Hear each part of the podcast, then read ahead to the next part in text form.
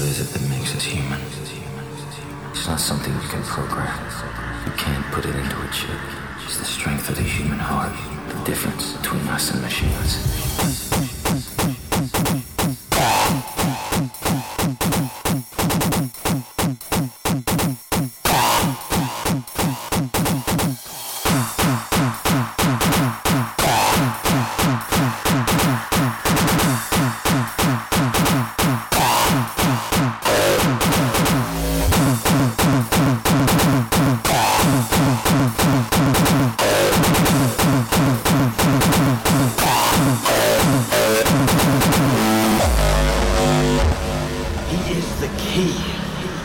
To the future, to the past. Without him, we lose everything. No, you stay the course.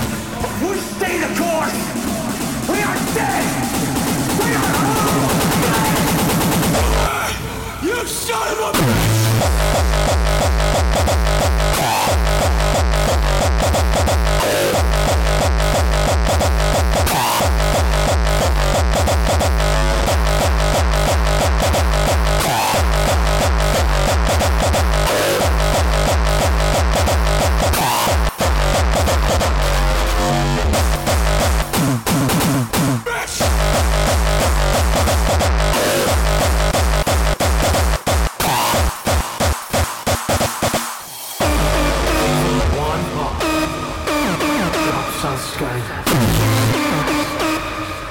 Future will be lost. If you're listening to this, resistance. Command wants us to fight like machines. They want us to be cold, calculated